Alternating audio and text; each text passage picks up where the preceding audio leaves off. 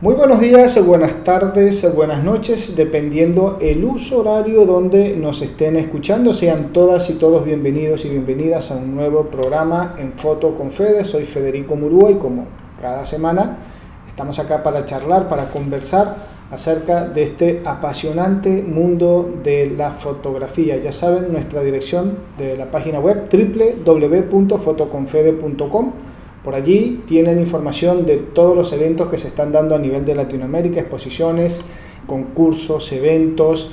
Tienen la posibilidad de escuchar y de ver imágenes de, los diferentes, de las diferentes entrevistas que hemos estado realizando a lo largo de este año y del año pasado. Ya tenemos por allí 100 programas. Este es el programa número 100. Estamos hoy como que de, de celebración. Hemos llegado ya a 100 programas el día de hoy. Así que bueno, por allí también van a disfrutar de todos los programas que ya hemos hecho. Este, que es el especial de, celebración, y todos los que vienen el venidero 2023. Así que ya lo saben, www.fotoconfede.com. También nos pueden seguir a través de nuestra cuenta en Instagram, estamos como arroba fotoconfede. Por allí se enteran eh, semana tras semana quién es el nuevo invitado o la nueva invitada para esta semana, cuál es el programa, qué hora sale el programa, etcétera. Por allí nos pueden seguir, nos pueden hacer consultas, preguntas, todo lo que ustedes deseen saber, pues, o alguna inquietud que tengan, por allí lo pueden dejar por, eh, por escrito en nuestra cuenta en Instagram. Programa especial del día de hoy, ya lo anunciamos, programa número 100, desde que empezamos esta aventura, por así decirlo, del programa de Foto con Fede para hablar con fotógrafos y con fotógrafas de toda Latinoamérica. ¿Qué está pasando? Decíamos en aquel momento, ¿qué está pasando en Latinoamérica a nivel de fotografía en esta tan convulsionada Latinoamérica que siempre nos da imágenes y temas de qué hablar? Con, ese, con esa frase arrancábamos los programas el año pasado.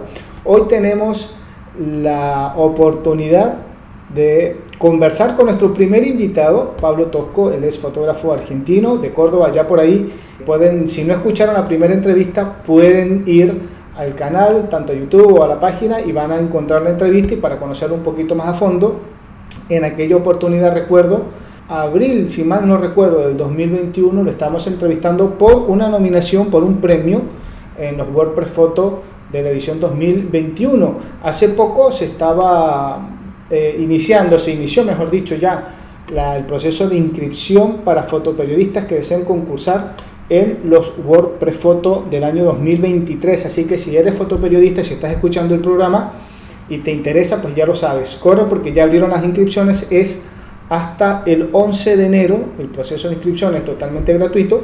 Y bueno, eh, entras a la página de los WordPress Photo y por allí vas a tener toda la información que necesitas y cómo es ese proceso para eh, presentar tu proyecto, tu, tu, trabajo a los WordPress Photo. Así que bueno, hoy contamos nuevamente con ah, la presencia de Pablo. Vamos a estar conversando en esta tarde, noche, tarde acá en Buenos Aires, noche me imagino ya ya eh, por allá por Europa, por España, si no me equivoco, andas por aquellos lados. Pablo, ¿qué tal? ¿Cómo estás? ¿Qué tal? Buenas tardes, Fede. Un de vuelta poder encontrarme en espacio.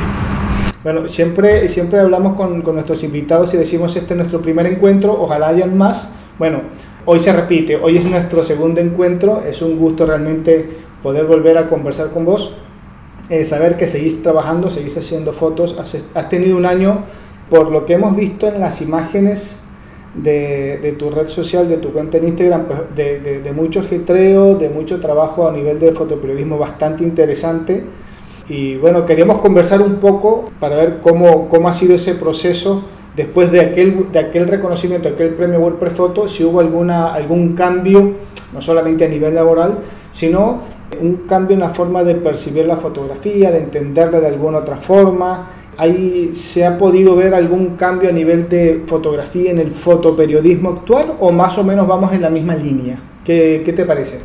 Bueno, eh, la verdad que a mí conocimiento de WordPress Photo y la historia de Fátima, la fotografía de Fátima, de que hablamos en este momento, eh, el mayor impacto que, tuvo es que la historia de ella ha podido trascender, ¿no? También a pensar porque esta fotografía es el fruto del trabajo colectivo, hay muchas personas que, han trabajado para, hacer posible que yo estuviera ahí, conociera a Fátima y pudiéramos documentar su, vida. Eh, que dé cuenta esa fotografía, esa historia de las múltiples opresiones a las que están sometidas las mujeres allí en Yemen. Eh, ese es el mayor impacto de, reconocimiento a nuestro trabajo. Eh, si ha cambiado o no a, mí a nivel laboral, si ha tenido algún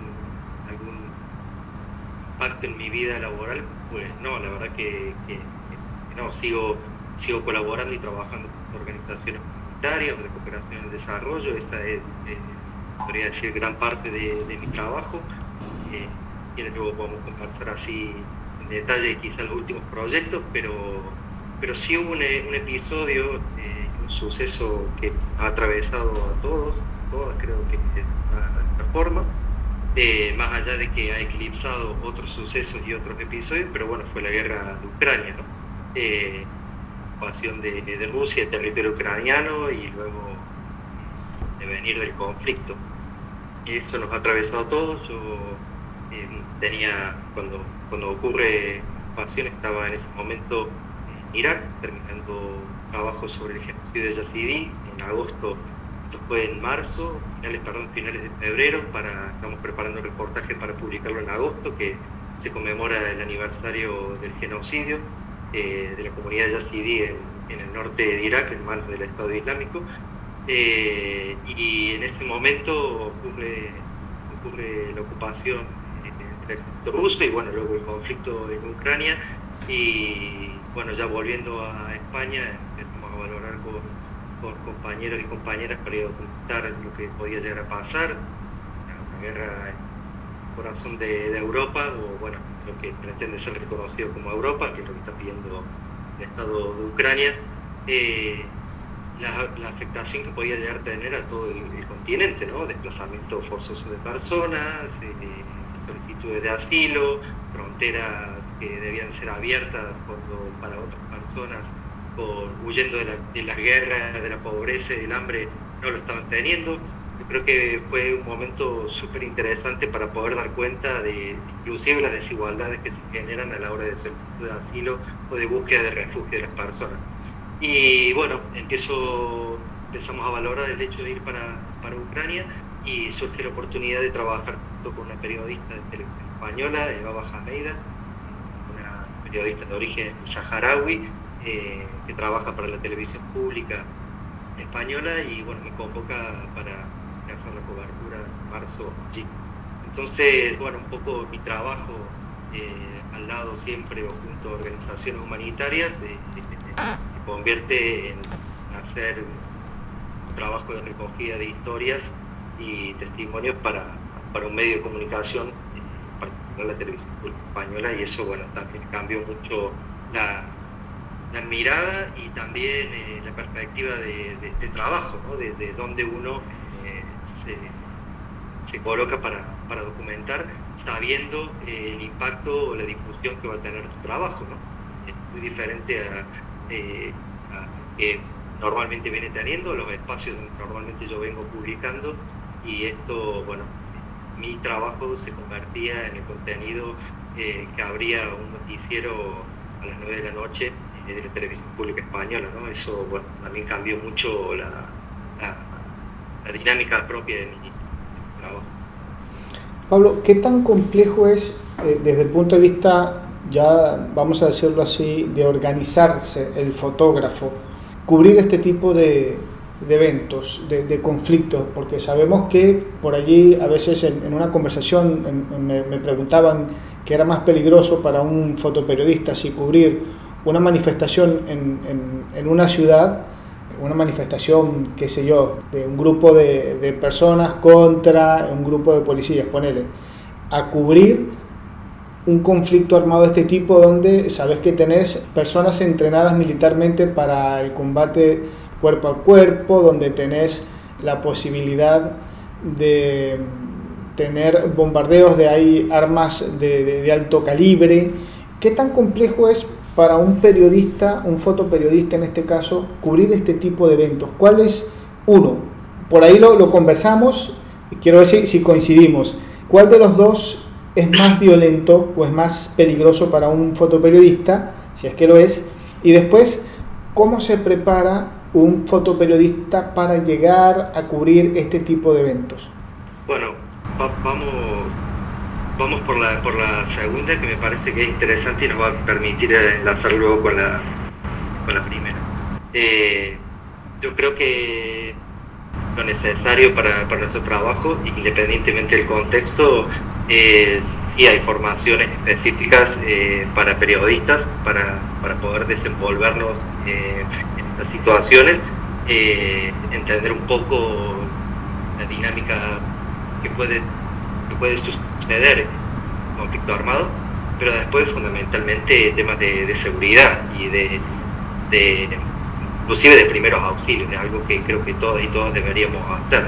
Eh, y para eso, bueno, hay cursos específicos de que nos dan, aquí por ejemplo, nos da el ejército eh, español, con Reporteros Sin Fronteras, hay y organizaciones ONGs, asociaciones eh, como Coripec, que da también eh, informaciones específicas para periodistas en contexto. Pero bueno, más allá del contexto particular, el conocimiento general que uno adquiere en eso, esas formaciones, ¿no? Te decía, primeros auxilios, comunicaciones, logística. Parece que hay, informaciones ahí que, quizás hay algunas de sentido común, pero otras que, son súper interesantes no sé, la gestión de un secuestro, eh, cómo atravesar un checkpoint, no sé, sí, cosas quizás eh, las podemos saber por sentido común, pero, pero creo que hay así como algunos tips, algunos consejos y algunas cuestiones que, ni nos podríamos imaginar que estaría estaría súper interesante la información previa y saber cómo mínimamente desenvolverse o resolver la situación. Dicho esto, eh, tengo compañeros y compañeras que cubren países convulsos y países donde hay una movilización social que está exigiendo y que sale a la calle, que se manifiesta, y hay sistemas y, gobiernos opresores con, aparatos represivos que, van de alguna forma eh, eh, atajando esas vueltas o esas manifestaciones populares y son situaciones, bueno, eh, con la información también que tenemos y sabemos que situaciones de riesgo también, es una manifestación en Puerto Príncipe con lo que está sucediendo eh, últimamente en Haití, eh, bueno, es una situación de riesgo para compañeros y compañeras, más allá de los manifestantes, ¿no? Pero compañeros y compañeras de periodismo, ¿no? Fotógrafos, fotógrafos. lo que está sucediendo ahora en el Sahel, Burkina Faso, por ejemplo, en Ouagadougou, las manifestaciones contra la presencia de Francia, el fracaso de la operación Barcana y cómo exigen en las puertas de del consulado de Francia que se desmantele eh, el aparato de cooperación y el, aparato militar eh, francés. Y esas manifestaciones que el pueblo que se está levantando no son personas en armas, eh, vienen en un enfrentamiento carnal represivo tremendo y termina siendo una manifestación, una, batalla campal, ¿no? Y son situaciones de vuelta de riesgo, donde y balas de goma, sino que bueno, se dispara con, munición. Eh, en muchos casos el uso de, gases lacrimógenos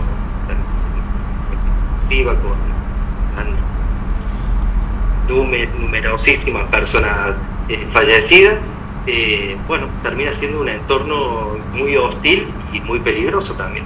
Entonces, bueno, no solamente los conflictos armados también un lugar mucha exposición y de mucho riesgo, sino que la cobertura de estos eventos cotidianos en nuestros países eh, también lo son. Eh, luego también creo que, no sé, los conflictos armados en los que yo tengo la oportunidad de trabajar, ingresa al país, son 24 horas de ataque sistemático y, la guerra está en cada rincón. Eh, enfrentamientos armados también en cada esquina, ¿no? La mayoría del tiempo uno está produciendo, intentando llegar a los sitios y bueno, el, el clic o la foto o los segundos de vídeo, eh, en definitiva los podría hacer cualquiera, sino que lo más complicado en esos contextos poder llegar a los sitios donde suceden, han sucedido o van a suceder las cosas. ¿Juega a favor o juega en contra eh, tener experiencia en, la cobertura de este tipo de eventos? Eh, yo creo que como toda, todo oficio y disciplina, uno va adquiriendo conocimiento, eh, comprensión, calma, rigurosidad, bueno, una serie de cosas que le van dando experiencia, ¿no? Y ir ensayando y cometiendo errores y vuelve a ensayar y intentando incluir eh, los riesgos, investigar eh, la exposición.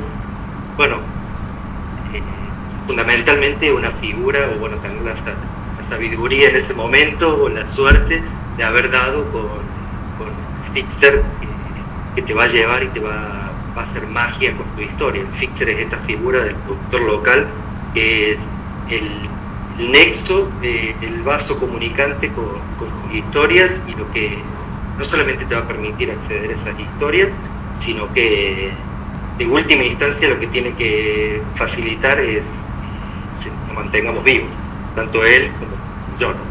Ahora eh, te pregunto, eh, dentro de lo que, lo que puedas comentar, lo que se pueda decir acá en el programa, obviamente, este, ¿qué recomendaciones le darías a, ese oyente, a ese oyente que nos esté escuchando, que dice, yo quiero eh, hacer fotoperiodismo de guerra? ¿Qué le decís? Mira, si no lo ha hecho nunca, pero ponele, soy yo que te digo, me gustaría hacer, tener un tipo de cobertura de, ese, de esa característica. ¿Qué me decís? Mira, si va a ser la primera vez, no podés cometer estos dos o tres errores que son básicos, ponele. Sí, primero eh, sentarse uno mismo y intentar ser lo más honesto posible con cuáles son tus motivaciones para emprender un, recorrido así, ¿no? Eh, creo que eso es, lo básico, más que nada para romper cierto romanticismo en relación a, al trabajo de portero, bueno, como se le suele llamar de guerra, no, me considero para nada eh, fotógrafo de esa, ni de esa dimensión ni de, ni esa categoría, ¿no? Eh, Luego sí, diría, lo primero, un curso básico de primeros auxilios en lo posible un curso muy orientado a, entender cómo funciona nuevamente eh, frente o, o que se convierte un país cuando, cuando comienza una guerra. Eh, es lo que pensar de que en un país cuando empieza una guerra lo primero que, que desaparecen de alguna forma son una serie innumerable de derechos de personas. Y eso eh, hay que tenerlo en cuenta. ¿sí? Eh, realmente creo que es eso, primero ese curso y, si es posible, no solamente primeros auxilios, sino como decía, eh, de entender como la lógica o las dinámicas dentro de, conflicto, de conflicto o luchas sociales armadas no porque todos fueran iguales, pero sí hay ciertos tips o ciertas pistas que te pueden llegar a dar que te van a facilitar eh, entender mejor el trabajo. Luego, eh, una buena reproducción, entender y saber a dónde va uno y qué es lo que va a poder aportar allí. Eh, por ejemplo, se calcula que, en el conflicto de Ucrania 11.000 periodistas lo han cubierto, 11.000 periodistas. ayer estaba compañeros y compañeras de Médicos Sin Fronteras en una, en una charla, invitando a dos colegas que y Médicos Sin Fronteras publicó este informe, 11.000 periodistas, o sea, los medios de comunicación de todo el mundo atravesaron este país eh, y, contaron algo en casi el último. Eh, entonces a partir de ahí, claro, estamos qué, qué es lo que uno, eh, oficio, puede aportar de más a esas, estas 11.000 miradas, eh, a esos 11.000 oídos, a esas 11.000 personas que, estuvieron documentando, buscando o intentando explicar lo que estaba pasando ahí. Eso Y luego, sí, la, función de reivindico, eh, la función del fixer, ¿no? Eso es lo que primero creo que uno tiene que también, después de estos pasitos, lo que primero tiene que intentar buscar y, y seleccionar muy bien construir un vínculo de mucha confianza, de mucha complicidad y, eso te va a llevar a poder tener espacio de construcción de empatía en, momentos donde uno de alguna forma termina siendo paracaidista.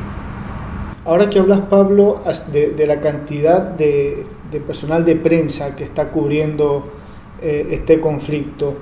Desde el punto de vista de la fotografía, que es lo que a nosotros nos, nos, atañe y nos gusta, estas nuevas tendencias en cuanto a la, fotografía, ya sea por, equipo, por la cantidad de, fotógrafos que hay hoy en día, por la disponibilidad que hay hoy en día para desplazarnos de un sitio al otro, por ahí por incluso la, facilidad de manejar un idioma que ponele, el que habla inglés tiene las puertas abiertas, no te voy a decir al mundo entero, pero a una gran parte. Cada día hay más personas que eh, se, forman en, el tema de los idiomas para hacer este tipo de trabajo. Toda esa serie de elementos hace que el trabajo fotoperiodístico de hoy en día en este tipo de, de conflictos sea como más productivo, genere más y mejor imágenes o por allí entorpece en cuanto al mensaje que se quiere dar de lo que es este conflicto? Eh, bueno, la lengua siempre termina siendo uno de los grandes desafíos, por, por no decir barreras, porque no barreras, sino que es un desafío eh, que uno tiene que intentar sortear. Eh, por eso la fibra, la mixta. Eh, puedo hablar inglés, puedo hablar francés, pero bueno, en un país donde se habla ucraniano o ruso eh, la mayoría de los países eh, yo he trabajado en Medio Oriente, en África subsahariana en África del Oeste, en el Cuerno de África, son países que han sido colonias, entonces hay una lengua vehicular que es el francés o el inglés, en el caso de Kenia y el inglés, en el caso de África subsahariana, Mauritania, Burkina Faso, Níger, eh, eh, Senegal, hablan francés, pero, pero debajo de esa capa colonial eh, están las lenguas originarias. Eh, el Wolof, el Hausa, el Mara, el somalí, el árabe. Claro, son las lenguas con las cuales uno puede conocer y a través de las cuales uno puede conocer la historia, la vivencia, la identidad de la gente, ¿no? a través de la lengua en inglés que es particular, ¿no? permite comunicarte, pero de ahí a conocer a que te compartan conocimiento, a que puedas entender su identidad o el porqué, eh, es difícil. Entonces, otra vez, sí, el inglés y el francés sirve, pero cuando uno va un poquito más de sobre las historias y cuando más te alejas de los centros urbanos, eh, vas más a las zonas excluidas o marginadas o, periféricas, eh, ahí las lenguas para, para, poder moverte mínimamente, pero cuando quieres profundizar y hablar por propia historia, eh, ahí el desafío del lenguaje. Sí. Luego, no sé si la pregunta fue por ahí, Fede, pero, pero también interesante eh, que hay un, creo que no solamente una cuestión de la lengua, de los idiomas, sino, bueno, poder tener una mirada un poco más holística del mundo, ¿no?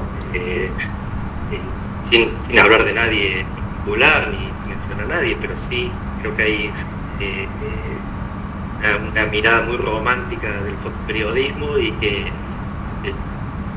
definitiva solamente consiste en, hacer ese clic que responde un poco a ciertos cánones de belleza o, o estéticos de composición, ¿no? pero después, bueno, esa fotografía tiene que responder a preguntas siendo desde hace muchos años que la inventaron los griegos, ¿no? ¿Qué, cómo, quién cuándo? ¿Sí? Pregunta que si la fotografía eh, debería aspirar a intentar eh, contestarlas o por lo menos a partir de ahí generar muchísimas más preguntas. Pero bueno, para sentarse, para sentarse no, caminar, ponerse las botas, caminar, recorrer un poco el mundo y, y gatillar esa, esa fotografía que genere eh, que conteste o intente contestar esas preguntas, pero también genera un montón, eh, no solamente encuadrar eh, bien. Eh, a mí muchas veces en algunas charlas, o no, bueno, porque se habla de, dos mantras del, fotoperiodismo, ¿no? Con una compañera, Ana Surinac, dice muchas charlas, ¿no? Como que la, la, fotografía, este mantra de la fotografía vale mil mil palabras, ¿no? Y eh, puede dar cuenta de mil palabras y en realidad la fotografía debería generar mil preguntas, ¿no? Y para generar mil preguntas uno se las debería haber hecho antes, ¿no? Y luego otro mantra muy bresoniano, ¿no? Esto de, del instante decisivo, ¿no? que la fotografía es instante decisivo. Y bueno, quizás para los que practican algún tipo de fotografía eh, lo es, ¿sí? y es necesario ese instante decisivo que da cuenta de una noticia, de una información particular, eh, pero también creo que la fotografía es el, fruto de un encuentro, la huella de ese encuentro, y ese encuentro no es algo espontáneo, y que se dé en un segundo, sino que es un compartir en el tiempo y en el espacio, estar al lado de las personas, con una escucha activa, intentando comprender y entender junto a ellas lo que les ha pasado, lo que han vivido, para poder traducirlo en, un cuerpo, en un contenido visual. Con todo esto que me estás comentando, Pablo, me, surge la, la pregunta, la idea de comentar a dónde pensás que va el fotoperiodismo este fotoperiodismo de estos tiempos? ¿Hacia dónde apunta? Bueno, la verdad que no tengo ni idea, Fede. sí, sí eh, o sea, las la, hojas de ruta de los grandes medios de comunicación y de las agencias siempre han sido muy claras, ¿no? La monetización, eh, marcar la agenda eh, y, y, bueno, intentar generar conocimiento o, o poner una mirada marcando, sí, esto, marcando la agenda uno ve el desk de AP o de Reuters o, grandes medios, Al Jazeera, The Guardian, de ser así diverso, ¿no? Dow, eh, no sé, intentar eh, mirar un poquito lo que está sucediendo y bueno, siempre termina como respondiendo a una mirada o a un deber político hegemónico, ¿no? Eh, pero en paralelo hay muchas iniciativas, tanto de colectivos como de medios de comunicación autogestionados, están funcionando con, suscripción que están haciendo una apuesta enorme por, la fotografía documental, un fotoperiodismo, si queremos para utilizarlo eh, con una mirada de colonial, por lo menos planteándose y cuestionándose los privilegios, intentando dar espacio a, miradas más fluidas, más divergentes también. Eh, y eso, bueno, un poco Instagram da una pincelada de la oportunidad de tener contacto y estar comunicado con miradas muy diversas plurales. Eh, y a partir de ahí, yo creo que esas, miradas han podido llegar a, espacios y medios, digo, alternativos o autogestionados. No sé, eh, aquí en España hay un medio de comunicación eh, que lleva muchos años, que se llama Revista 5W, que recomiendo a los compañeros y compañeras foteras y foteros que, le den la miradita, es de suscripción, quizás para que un poquito salado, porque unos 35 años creo, pero bueno, es una medio de comunicación que publica una vez a la semana y, y reportajes o crónicas de larga distancia con una muy buena edición gráfica y una muy buena edición de, texto. Yo también los invito a, nuestro espacio, a Espacio Angular, que, que también miramos o pretendemos eh, dar justamente eh, espacio a esas miradas diversas y culturales de América y también a las plumas y a, la escritura diversa y plural de, compañeras y compañeros. Eh, bueno, un poco yo creo que va por ahí. Sí, el desafío es hacer sostenible estas iniciativas ¿no? y estos proyectos que, van como, vos, que sacás adelante este espacio y que y lo vas haciendo también con pulmón y, construyéndolo de a poquito, ¿no? Pero creo que eso, eso puede ser una de las, las vías para generar contrainformación o, o bueno, disputar eh, espacios comunicativos y, y más allá de que bueno, no se puede comparar con la audiencia del país o Guardian, pero intentar ir disputando algún, algún espacio, algún resquicio, huequito que podamos llegar a audiencias que les interesa. Estoy seguro de que estas historias y estas miradas interesan a muchas personas.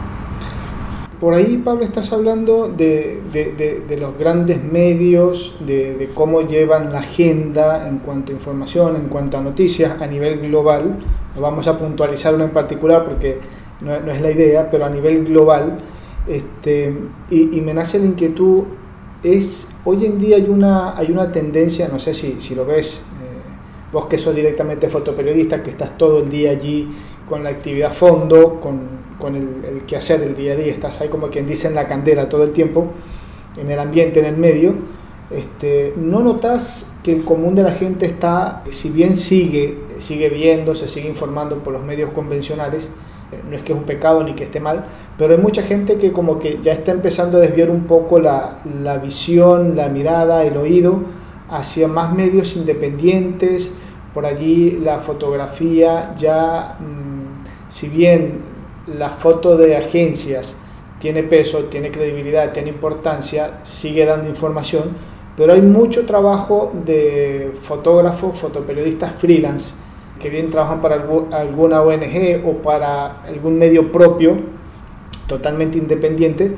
están también siendo muy seguidos por, por, su alto contenido, por la calidad de contenido, por la información que están brindando, que ya la gente dice, bueno, no solo tengo el medio convencional o las dos, tres agencias, por donde publican información o fotografías, ponerle, sino también ahora tengo, estoy encontrando o tengo otra opción que son los, los reporteros freelance, los fotógrafos freelance.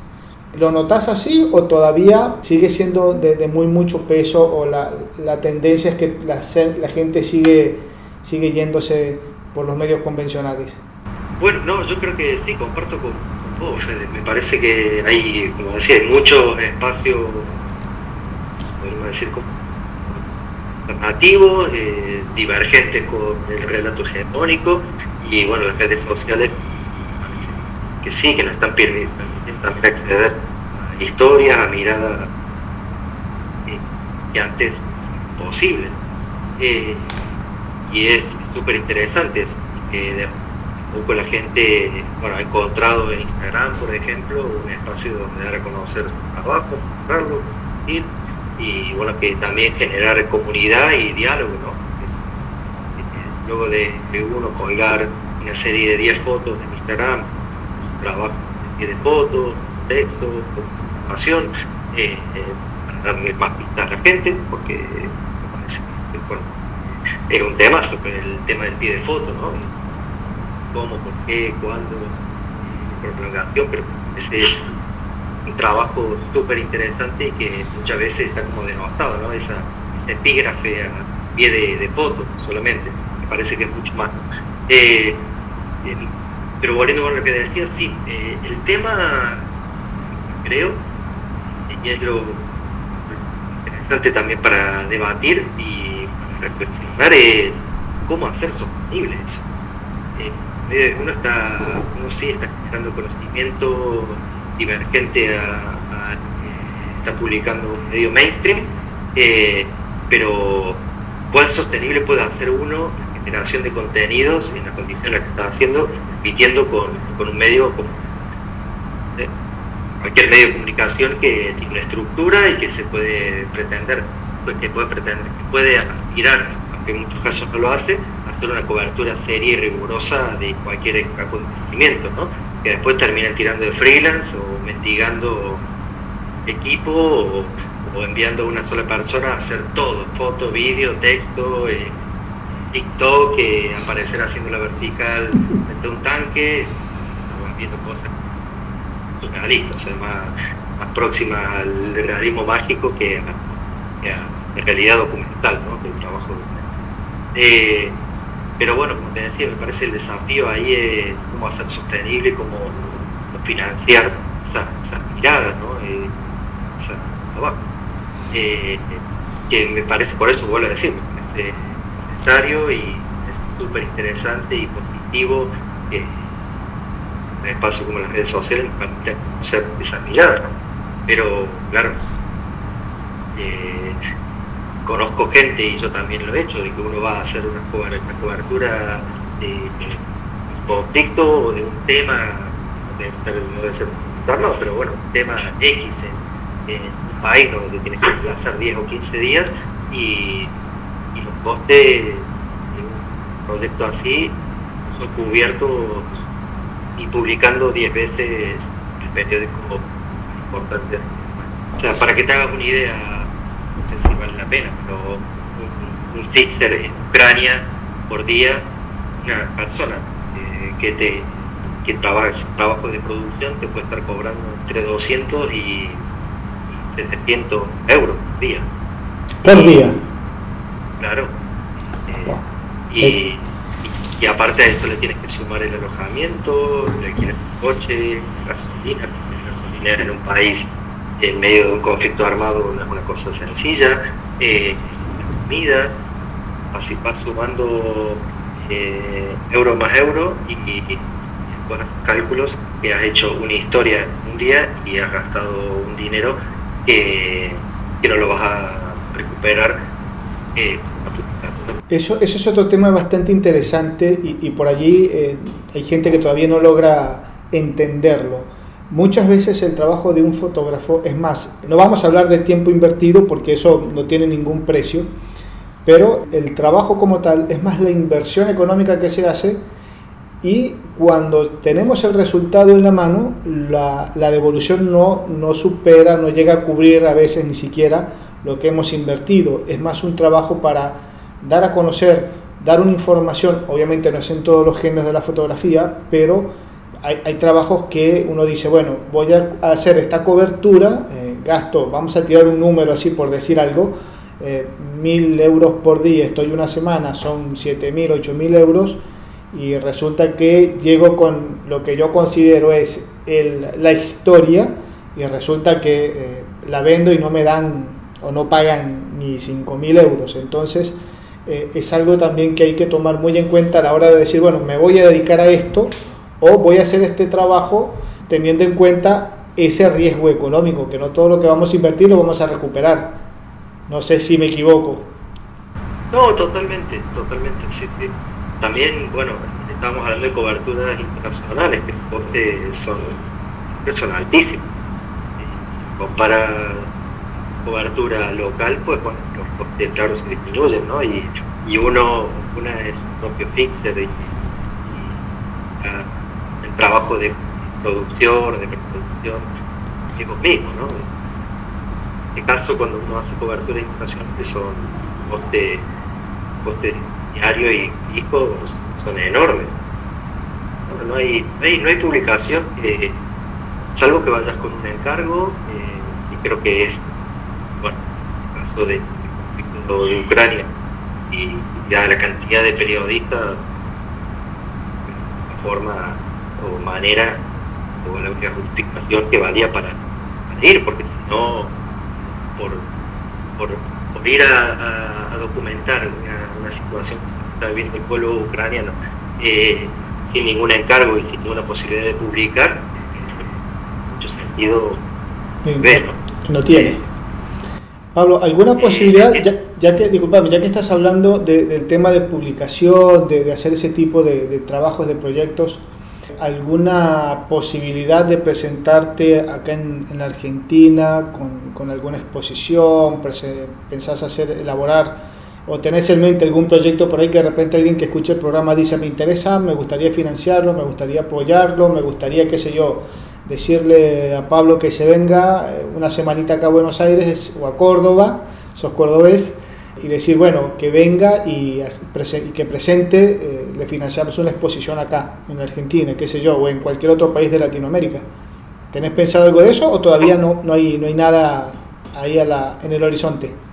Bueno, a mí me encantaría, la verdad que me, hace, haría muchísima ilusión poder eh, publicar, o, bueno, publicar no, poder eh, poner trabajo allí. En este momento estoy trabajando bueno, de recorrido así de los últimos, años ofrecido y serie de historias de personas en contextos de crisis humanitaria, conflictos armados, conflictos forzosos, pero que, bueno, todas, todas de alguna forma a nivel corporal eh, tienen un gesto particular y que, bueno, que me ha permitido escribir un relato donde hay unas 45 historias eh, de personas acompañadas bueno, y esto, bueno, la idea es poder eh, exponerlo aquí en el 2023. Eh, trabajo, es un trabajo de los últimos 10 años que recoge trabajo de 10 años, como así 45 historias de personas con su típico que le dan texto a su historia, a su vivencia, y que nada, vamos a, se expone que viene principios del 2023 en España y que y a ver si lo podemos hacer alguna vez, ojalá, hay mucha ilusión. Bueno, ojalá, bueno, que, que sea de mucho éxito eh, esa presentación allí en España y bueno, ¿por qué no? ¿Tenés pensado venir, ya no por un tema de trabajo, eh, vamos a sacarte un poquito de trabajo, ¿tenés pensado darte una vuelta por Córdoba o seguís instalado allá en España y de allá no te mueves? No, no, la verdad que eh, tengo muchas ganas, justo mi madre acaba de volver de allí, así que estoy, estaba viendo sus fotos y, dio mucha, mucha nostalgia y ver las calles de Córdoba. Eh, vuelvo, vuelvo, volvía muy seguido hasta antes de la pandemia, ahora ya llevo casi un año para allá y bueno, con muchas ganas. Ojalá que, ojalá que podamos organizar algo para encontrarnos y compartir experiencias. Eh, no, no, conozco muy poquita gente de, de fotógrafos y fotógrafos, pero por ejemplo, estaba hablando con Corbalán, fotógrafo de Nación de Salta, y, y tenían un festival, un encuentro ahí Calchaquí, Valles Calchaquíes, y la verdad que decía, uy, mira, me encantaría poder, poder eh, a Argentina y, y, poder participar en alguna con compañeros, compañeros foteros. Sería buenísimo. Aparte que salís un poco de esa rutina tan, de esa oficina tan complicada que tenés, porque la gente dice, uy, trabajo de oficina, qué estresante. Eh, tu oficina no es algo que digamos muy, muy tranqui, que digamos, muy, muy relax. Así que bueno, eh, si en algún momento tenés pensado, eh, qué sé yo, decir, bueno, voy a dar el año que viene, dentro de dos años, le doy un giro a, a mi tema de, de, fotografiar este tipo de acontecimientos, me paso a, otro, a, otro, a otra área un poquito más tranqui, o por el momento decís, muero con esto, sigo con esto por el tiempo. bueno, ojalá que no muera con esto. bueno, en el buen sentido decimos de que vas a continuar haciendo ese trabajo. No vamos a decir que vas a terminar como capa, pero a, a eso me refiero, tenés razón. bueno, para, para mí eh, claro, es que es, es, muy difícil desapegarme de, de, este oficio, es, una, una, de la experiencia más hermosa que también uno puede tener, es un privilegio poder hacer el trabajo. Eh, me siento muy agradecido siempre que vuelvo de un viaje, de toda la historia regalada, de la oportunidad, de la personas tan diversas y desafíos diarios tan bestias, ¿no? Y, bueno, siempre, no sé, uno vuelve con mucho aprendizaje, a veces es, con, con cositas dentro que resolver, que ver con, con esto, con el solo hecho de, haber vuelto, ¿no? De tener el privilegio de poder poquitos días estar de vuelta en tu casa, eh, abriendo la nevera y durmiendo en una cama. Eh, eso, sí, eso es como un privilegio. Eh, pero bueno, siempre, siempre que vuelve un viaje uno ha aprendido tanto que termina muy, muy, muy inspirador y casi, decir, como un vicio, ¿no? de, de cómo uno absorbe y, aprende y, ese deseo de, de de primera mano y ser uno el que escuche, el que mire y el que sienta, el que huela eh, lo que está sucediendo con esas personas, un privilegio y también eh, gusto, eh, un deseo, una necesidad. Tu deseo para el próximo 2023, que lo tenemos acá a la vuelta de la esquina, ¿cuáles son? ¿Cuál es tu visión, tu, tus expectativas? Vamos a decirlo desde el punto de vista laboral, obviamente. Eh, bueno, esperar, esperar que afloje un poco tanta, tanta violencia eh, institucional, eh, tanta viencia entre las personas, puedan resolverse conflictos y las tensiones desde otro lado, que nos podamos colocar en otro sitio. Pero la verdad que bien, después de tantos años trabajando en estos contextos, eh, eh, es increíble la sensación de déjà vu que uno va, teniendo con el paso de los años y cómo todos eh, produciendo y repitiendo contar nuevas vías de esto Esto es lo, lo más, triste. Quizás triste porque es una de las pocas que no tiene después de, estos años. Y sí, tal cual. Pero bueno, esperemos que, que, todo cambie sea, sea para bien. Siempre deseamos lo mismo a cada comienzo de año y bueno, por ahí no sabemos si, si el año que viene va a ser igual, peor, con que sea un poquito más suave que este ya como que es, es ganancia. Y ojalá, Pablo, te tengamos, eh, lo comentamos antes de arrancar el programa, que todavía no, no, no te habías decidido por si participas o no, si haces el ejercicio de ingresar a los premios WordPress Photo de este, del próximo 2023. Bueno, ojalá que de, del momento de hacer la entrevista al 11 de enero, que es el cierre de las inscripciones, pues se te dé la, la idea de participar y que te tengamos por acá en algún momento nuevamente, ya en un tercer encuentro, ¿quién lo diría?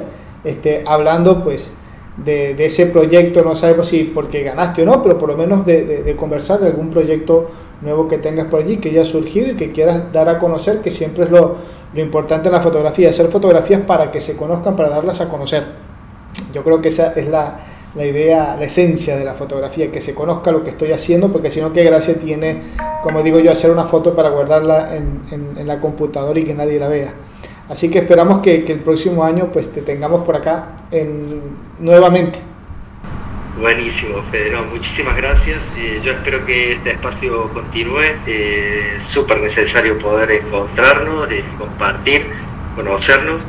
Y, nada, espero tener ese tiempito para sentarme y pensar porque tengo, tengo, tengo varias historias que, que, serían muy bonitas poder compartirlas y eh, me tengo que sentar a pensarlas.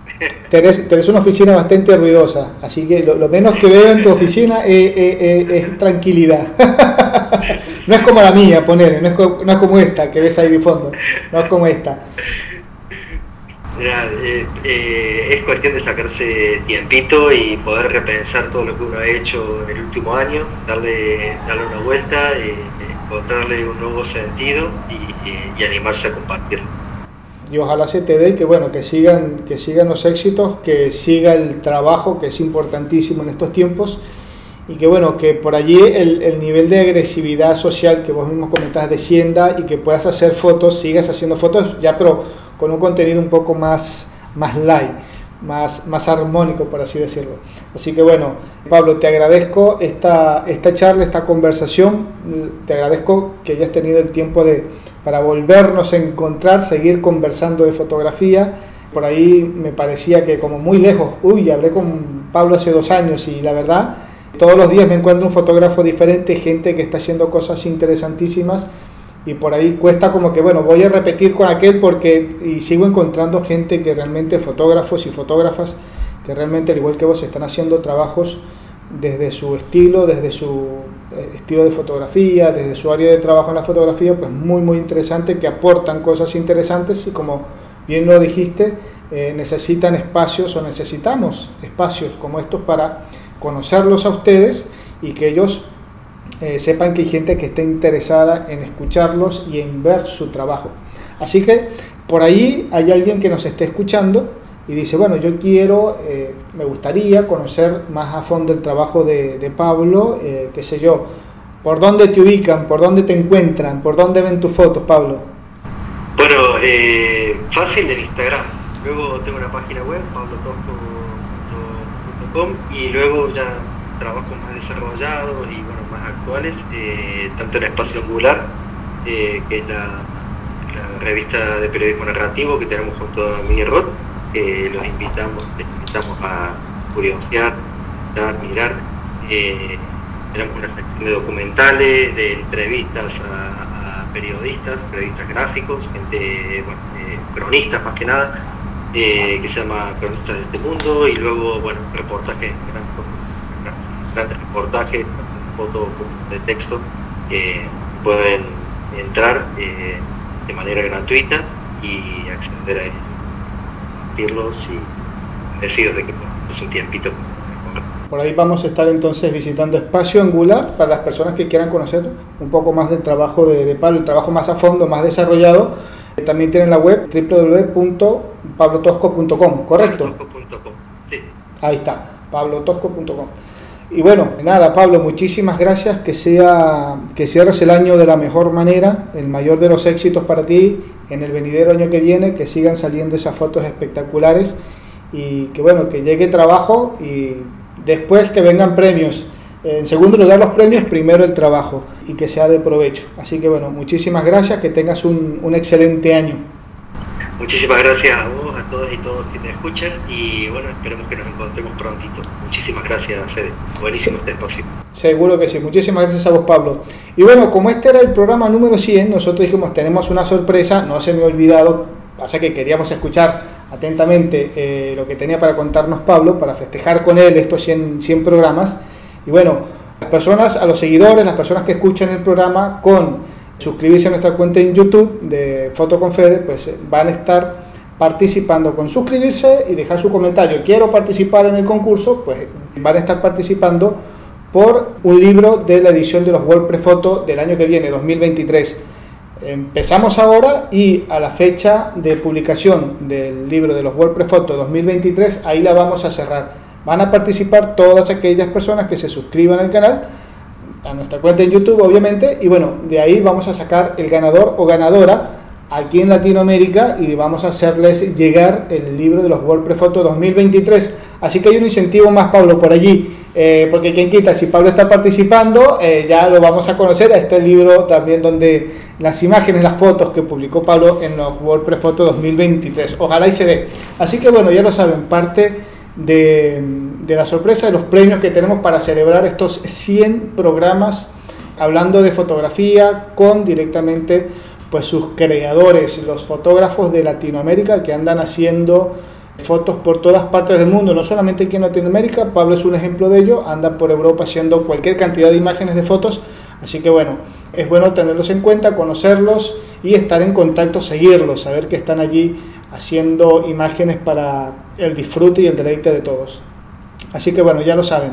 www.fotoconfede.com, por allí van a seguir, van a escuchar esta entrevista, las que ya han pasado, incluso la primera entrevista que hicimos con Pablo, y también pues todas las entrevistas que vienen a lo largo del año 2023. Arroba Fotoconfede, nuestra cuenta en Instagram, por allí nos inscriben, nos escriben, nos dejan sus anécdotas, comentarios, inquietudes, preguntas y gustosamente les vamos a estar eh, escribiendo. Eh, me despido, será entonces hasta la semana que viene donde vamos a estar hablando, vamos a estar presentando un programa de corte similar. Federico Murúa se despide, será entonces hasta un nuevo encuentro. Chau, chau.